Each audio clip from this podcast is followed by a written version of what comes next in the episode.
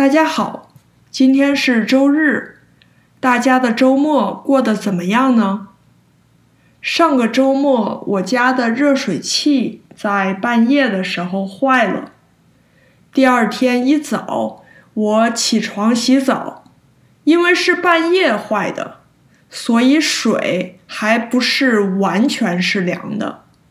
结果就是我洗到一半，发现热水器是坏的。因为是周末。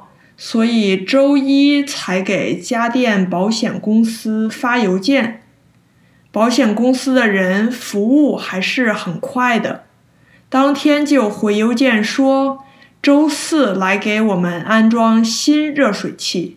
所以我这个周四就又洗上了热水澡。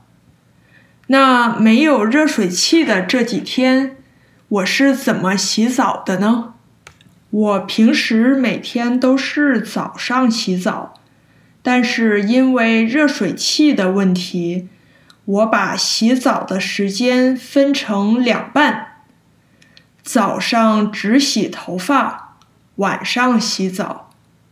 早上起来以后，我会用锅烧一大锅开水，然后用一个水盆把开水兑到凉水里。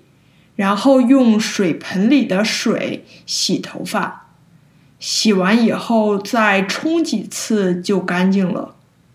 就这样，我在水盆里洗了两三天头发。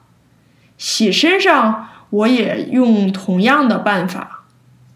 最开始我试了一下洗冷水澡，但是还是觉得不太适应，所以就算了。没有继续尝试。其实我查了一下，洗冷水澡还是有很多好处的。首先，可以增强身体的免疫力，防止感冒生病。其次，冷水洗澡还可以兴奋大脑，提高神经系统的功能。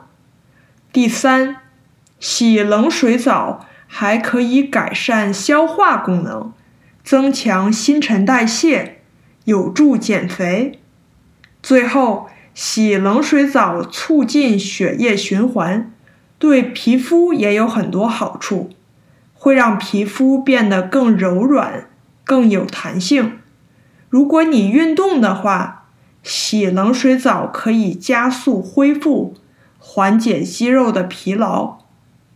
不过，虽然洗冷水澡有这么多好处，但是还是需要慢慢的学习适应，不能突然一下子就从洗热水澡到洗冷水澡。